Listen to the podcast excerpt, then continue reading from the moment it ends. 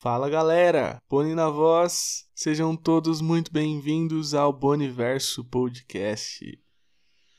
Galera, esse é o episódio número 2 do Boniverso, mas antes de nós começarmos a conversar, eu quero agradecer você que ouviu o episódio número 1, um, você compartilhou. Eu fico muito feliz de ter gerado algum valor para você, algum entretenimento. Aí muito feliz que você voltou aqui para ouvir o episódio número 2. Você que está chegando agora, o meu propósito com esse podcast é dialogar o evangelho a partir da vida cotidiana, a partir de palavras, histórias, séries, notícias, coisas da vida da gente, do cotidiano, que de alguma forma, na minha cabeça, ou melhor, no meu universo, se conectam com o evangelho, com a nossa fé. Com isso, produzir algum tipo de entretenimento para você com essa conversa e comunicar algo que eu acredito que tem potencial para fazer um bem muito grande para sua vida. Esse é o propósito desse podcast.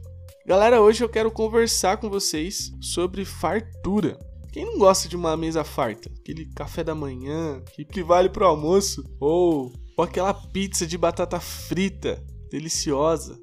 Você não sabia que existe pizza de batata frita? É, existe pizza de batata frita. Aqui perto de casa tem uma pizzaria muito legal. E eu e a Alice, um dia a gente pesquisando, nós vimos essa opção no cardápio e aí pedimos e foi muito boa mesmo. A grande questão é que todos nós queremos ter uma vida farta. Em que nós não conseguimos perceber falta de nada. E de maneira ampla, não só nas refeições, ah, isso estende a toda a nossa vida. Toda a nossa vida nós queremos viver de maneira farta, nós queremos viver de maneira abundante. Nesse sentido, você já parou para pensar que normalmente a gente valoriza mais o que falta do que o que nos farta? Isso nos nossos relacionamentos, nas nossas conquistas. Quem nunca respondeu? Mas você só vê o que eu não faço. Você não vê as coisas que eu faço. Isso é muito comum nos relacionamentos, não é verdade? Infelizmente, eu falo por experiência própria, nós temos a tendência a olhar o que as pessoas não fazem. Nós temos a tendência a olhar para as expectativas que foram frustradas e não para as expectativas que foram excedidas, aquilo que foi feito de bom. Nós tendemos a olhar para aquilo que está faltando. Isso é algo muito comum, é parte da nossa realidade. O que falta tende a ser mais atraente. Nós somos movidos por essa falta.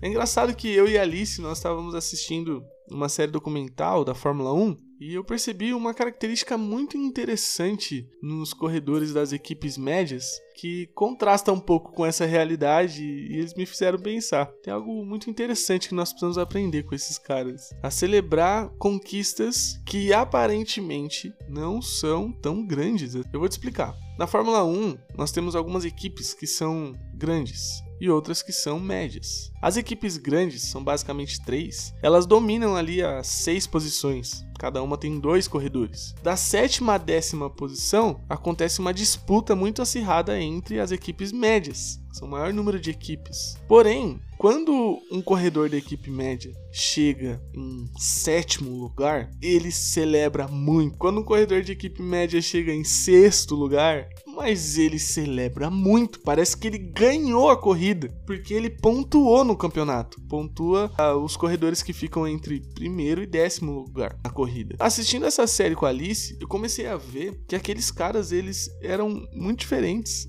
Eles conseguiam ficar felizes com, com o fato de às vezes chegarem em décimo. Você falou, ué, o natural de uma corrida é comemorar quem chega em primeiro, segundo, terceiro, mas não o sétimo lugar. Para eles é uma conquista muito grande, porque eles sabem que na realidade deles, como equipe, carro que eles têm, é muito difícil competir com as equipes grandes. Mas quando eles chegam ali quarto, terceiro, pega o pódio, o pódio, pódio cara como se ele tivesse ganhado o campeonato, é muito incrível. E eu comecei a perceber que os corredores do automobilismo, eles conseguem celebrar vitórias que aparentemente não são vitórias. Aquele papo de que o segundo é o primeiro a perder, para eles não faz sentido. Eles aprenderam a celebrar diante da temporada que eles estão vivendo diante das condições que eles têm para aquela competição. Eles sabem que celebrar é o melhor que eles podem fazer diante das conquistas que eles conseguiram alcançar. E com essa conversa eu não estou defendendo mediocridade. Entenda bem. Mas eu tô defendendo que nós precisamos celebrar o que nos falta mais do que lamentar o que nos falta. Exatamente isso que eu tô querendo comunicar para você. Essa insatisfação insaciável que toma o nosso ser todos os dias.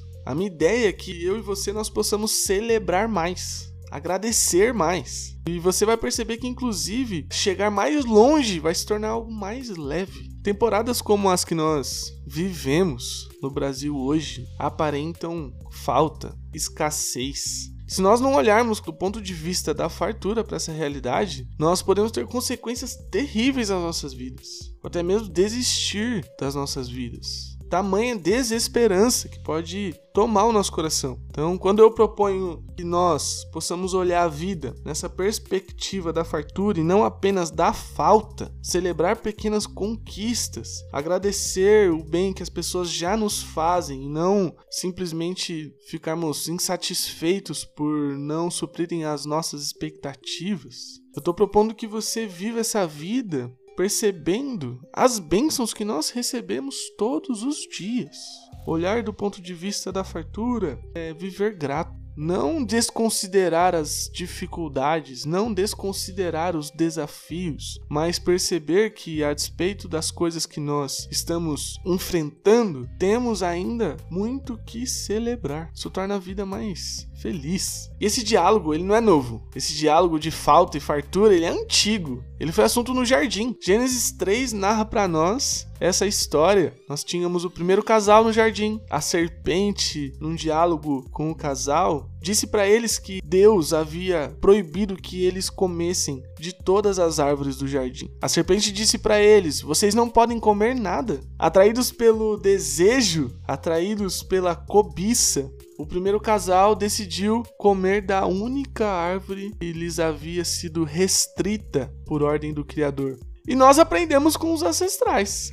Nós aprendemos com eles a viver assim, desejando o que falta e não desfrutando do que já nos foi dado. É desde o Gênesis que a gente vive assim, galera. Mas algum tempo depois, esse assunto ele se repetiu e o cenário já não era mais um jardim, mas um deserto. Nesse dia foi apresentado para Jesus o mesmo diálogo, inclusive a mesma serpente, apontando para Jesus coisas que faltavam para ele. Mas Jesus não olha da perspectiva da falta, ele olha da perspectiva da fartura. E ele vence esse episódio, ele vence esse diálogo, ele vence essa tentação. Para a vida cristã, nós aprendemos, como diz pastor e escritor Carlos Macor, quem tem Jesus não tem falta de nada. Viver a partir desse paradigma de vida é algo espetacular. É uma vida abundante. É viver sabendo que em Cristo Jesus nós temos tudo que nós precisamos. Porque no evangelho a nova vida ela é abundante. Nesse tempo que nós vivemos hoje, Jesus provê para nós todos os recursos necessários para nós vivermos essa vida segundo o propósito que ele determinou para nós, segundo a vida que ele doou para nós. E a vida no evangelho é triunfante no tempo que virá. Nós vivemos de maneira abundante, com uma expectativa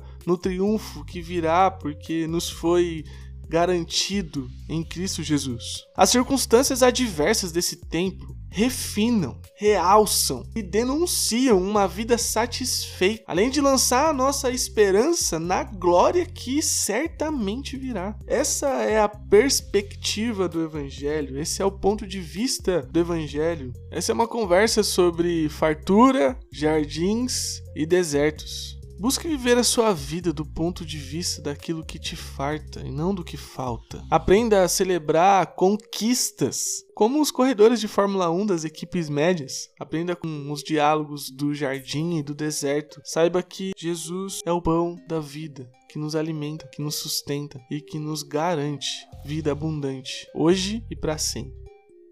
Eu espero que você tenha curtido esse tempo aqui de conversa e pensado um pouquinho sobre a sua vida, como você tem encarado o dia a dia. Nós podemos continuar essa conversa no Instagram, você me encontra lá, lf.boni. Espero te encontrar mais vezes por aqui. Até a próxima e valeu!